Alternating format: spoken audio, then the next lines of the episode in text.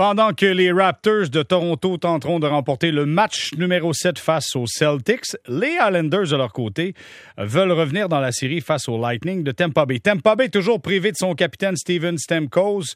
Euh, ben, Lightning semble dominant avec la masse salariale de Tampa Bay. Est-ce que Stamkos peut finir son contrat ailleurs, 30 ans, 4 ans de contrat à 8,5 millions de dollars par saison, droitier?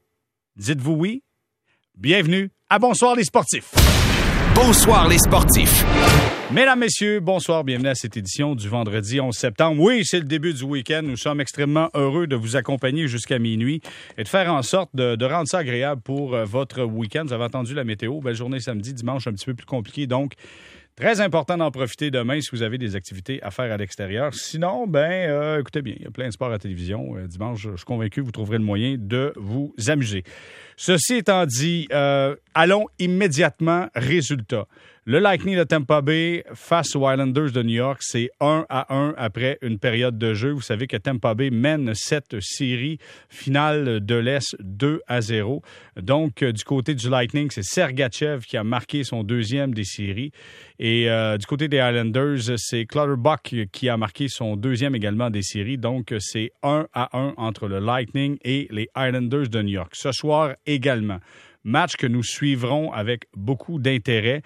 Match numéro 7, pardon, dans la demi-finale de la conférence S dans la NBA. Les Raptors de Toronto affrontent les Celtics de Boston. Donc, c'est un match qui devrait débuter dans quelques instants.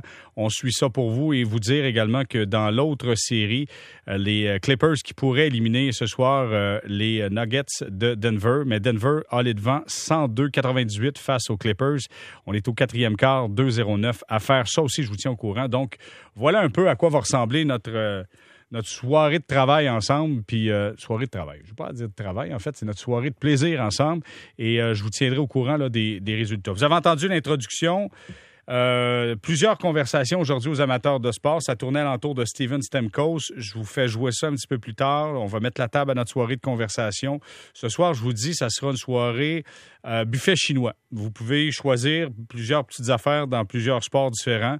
J'ai, on va vous amener ça. Mais en même temps, je vous en pousse une petite torieuse par la bande.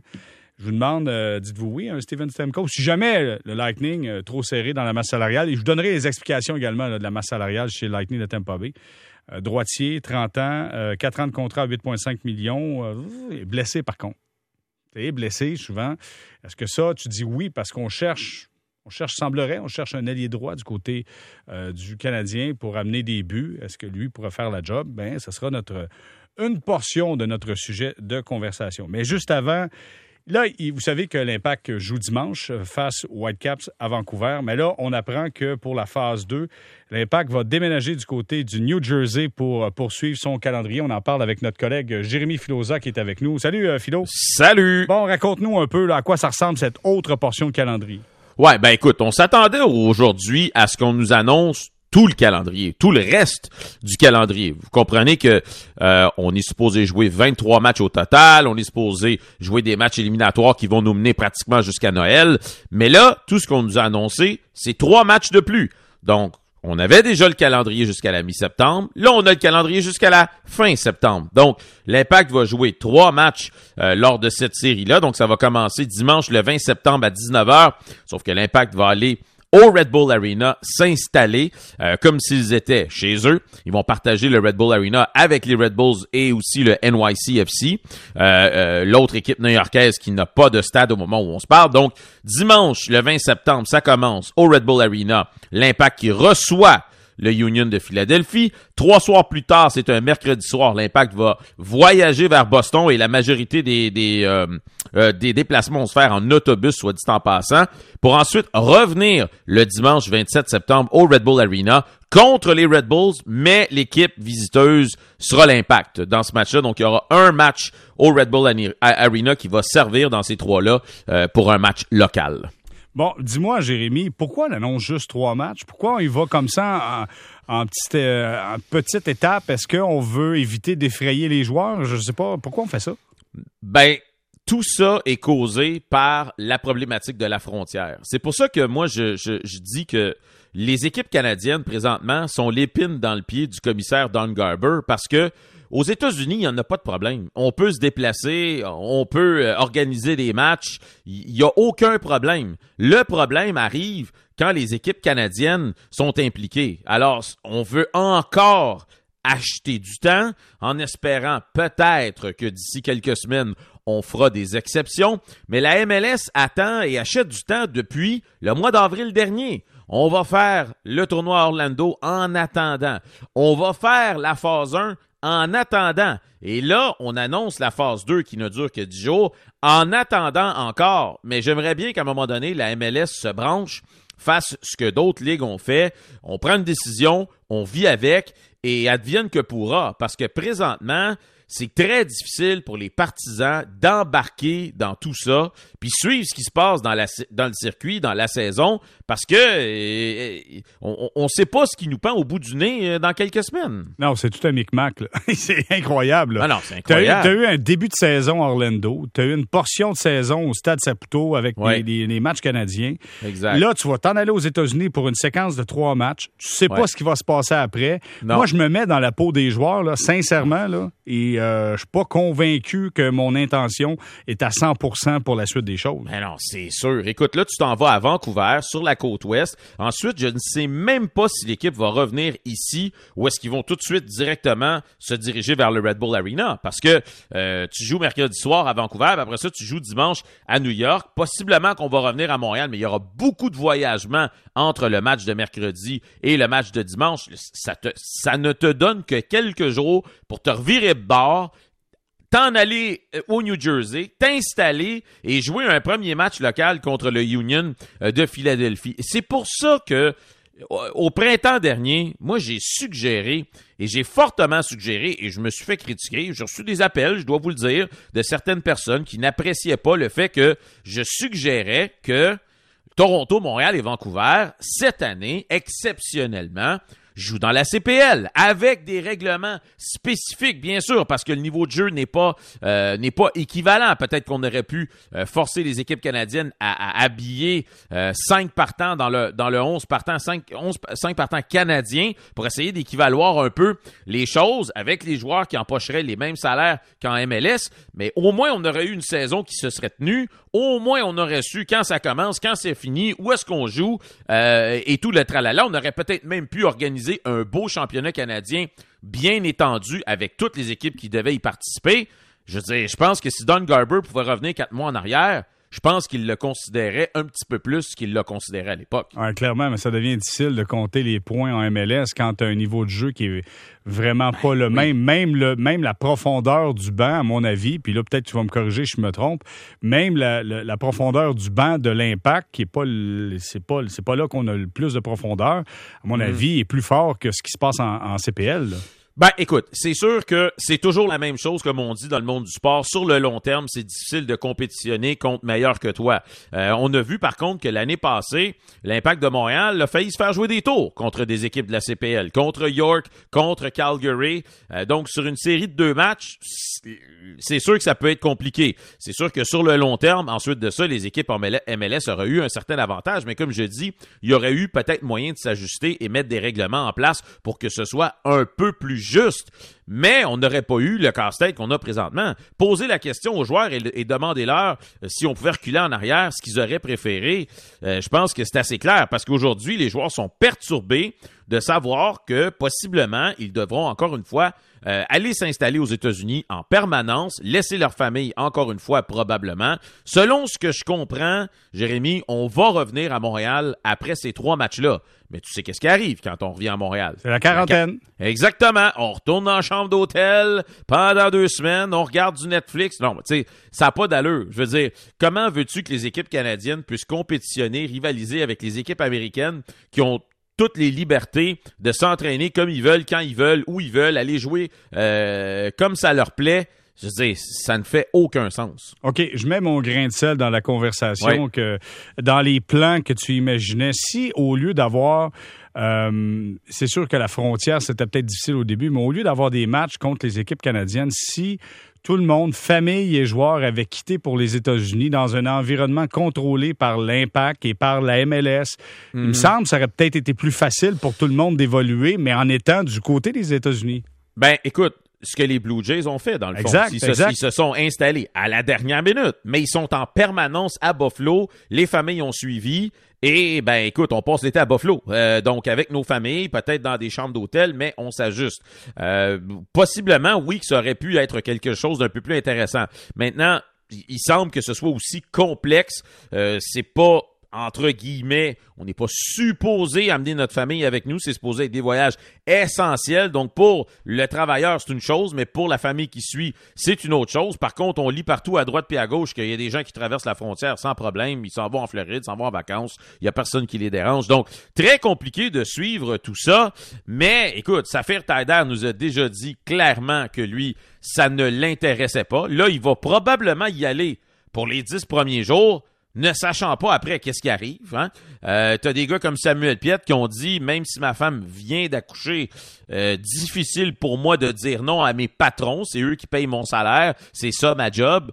Euh, donc, Thierry Henry aujourd'hui n'a pas voulu embarquer là-dedans. Il a dit c'est trop de bonheur. Moi, je veux pas penser à tout ce qui s'en vient dans deux semaines. Je veux me concentrer sur les deux prochains matchs et je le comprends. Mais écoute, mets- mets-toi à la place de Evan Bush. Là.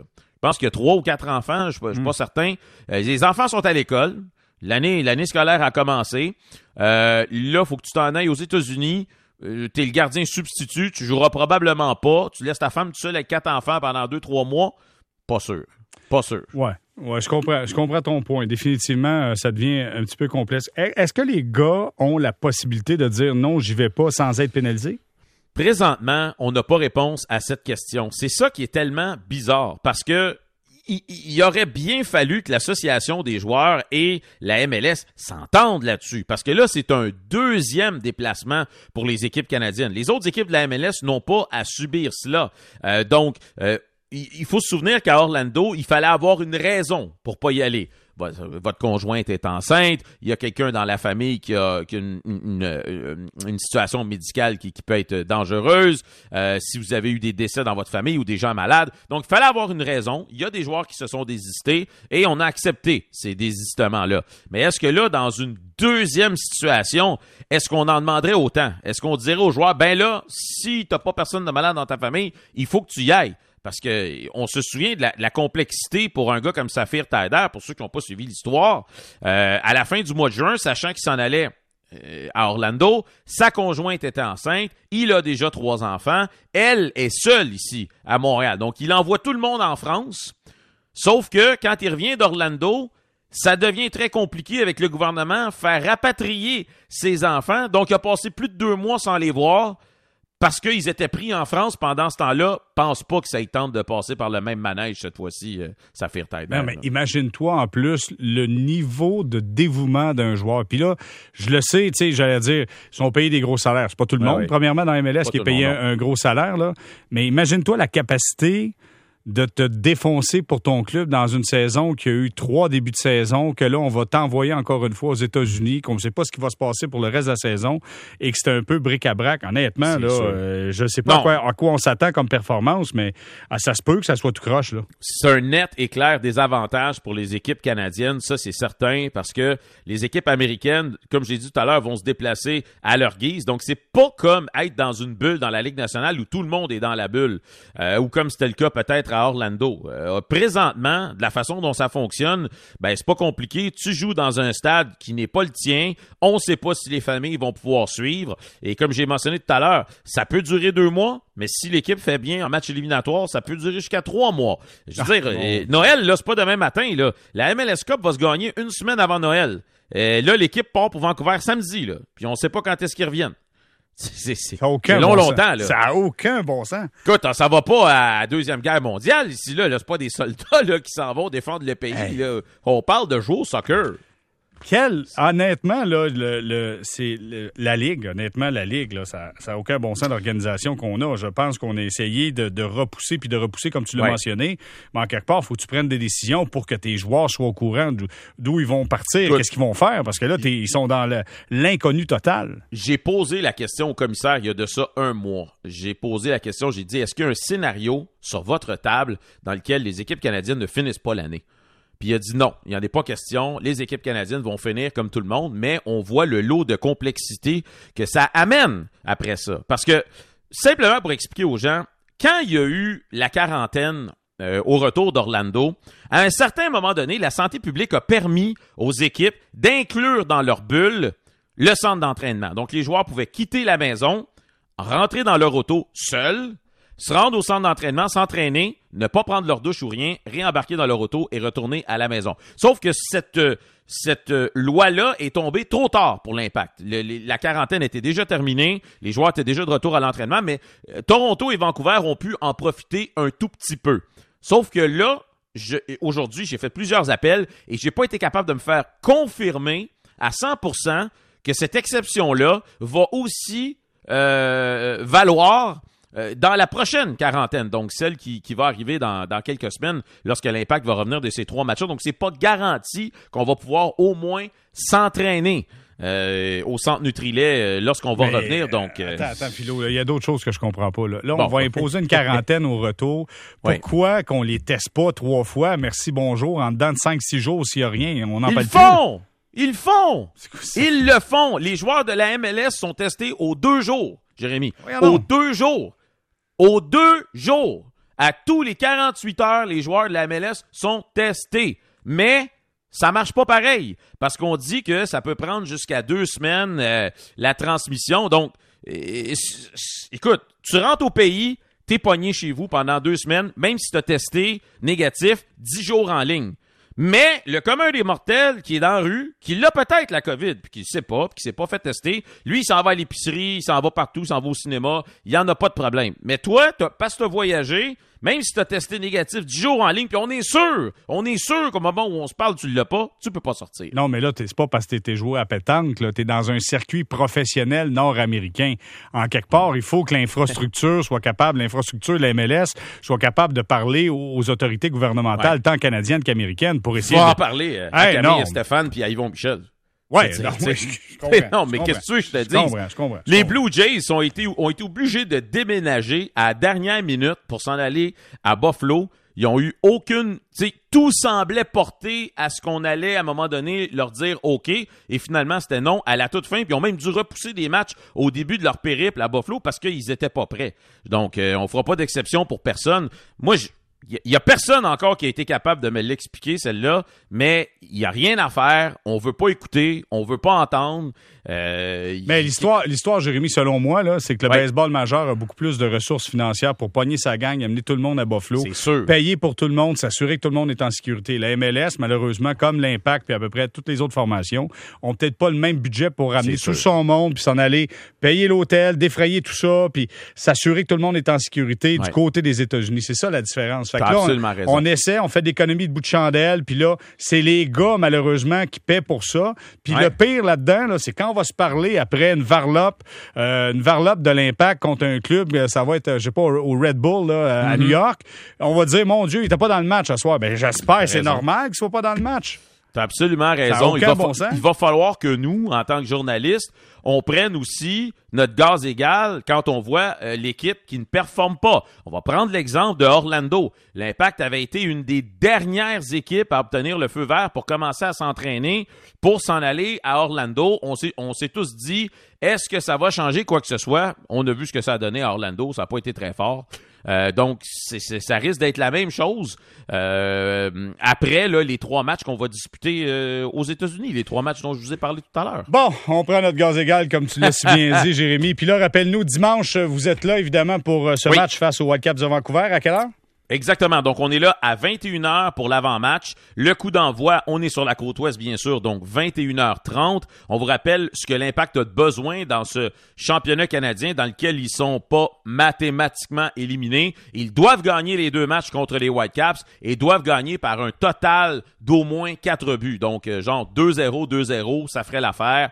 Euh, donc, c'est le différentiel des buts qui compte. Et donc, il n'y a rien d'autre. Il n'y a aucun autre scénario qui qualifie l'impact. C'est deux victoires par un minimum total de quatre buts. Pas pire défi. On va regarder ça. Merci beaucoup, euh, Jérémy. Salut. Merci, Jérémy Filosa, qui nous parlait de la situation de l'impact qui doit déménager ses pénates du côté des États-Unis pour disputer euh, une autre portion de calendrier. Trois matchs, pas, pour quatre, pas cinq, pas six, trois. Trois. C'est compliqué. C'est compliqué. C'est tellement compliqué. Euh, ceci étant dit, juste dire que les Islanders de New York viennent de, marquer euh, face au Lightning de Tampa Bay 8-10 à faire en deuxième période et pendant, le but des Islanders, un combat a éclaté. Euh, je, je, suis sous l'impression que c'est Yannick Gourde du côté du Lightning. Non, c'est Paquette. C'est Paquette du côté du Lightning avec, avec, euh, Andersley. Donc, euh, petit combat en même temps. On marque un but. Les Islanders prenaient devant 2 à 1, deuxième période, 8-10. Je vous rappelle que Tampa allait devant 2-0 dans cette série. On va s'arrêter quelques instants. On retourne. On va mettre la table à notre soirée de conversation. On est vendredi. On prend ça relax. On s'est emporté un peu avec l'impact. On respire par le nez. La vie est belle. Si vous êtes à la maison ce soir, peut-être une petite froide, une tisane, un verre de vin blanc. Euh, au travail, non pas d'alcool. Le travail, c'est un café. Mais nous sommes là pour vous accompagner jusqu'à. Ben oui. C'est une liqueur si vous êtes au travail, OK? Euh, on est là pour vous accompagner jusqu'à minuit. Pour retour, on met la table à notre soirée de conversation.